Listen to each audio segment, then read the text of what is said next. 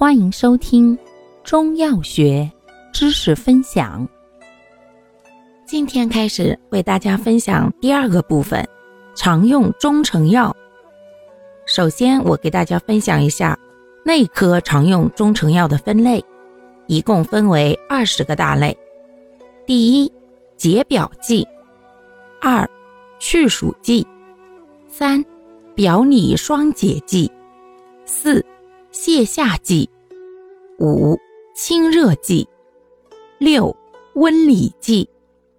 七、祛痰剂；八、止咳平喘剂；九、开窍剂；十、固涩剂；十一、补虚剂；十二、安神剂；十三、和解剂；十四、理气剂；十五、活血剂；十六、止血剂。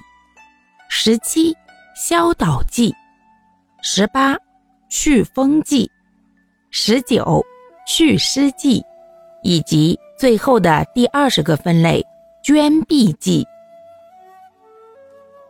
感谢您的收听，欢迎订阅本专辑，可以在评论区互动留言哦。我们下期再见。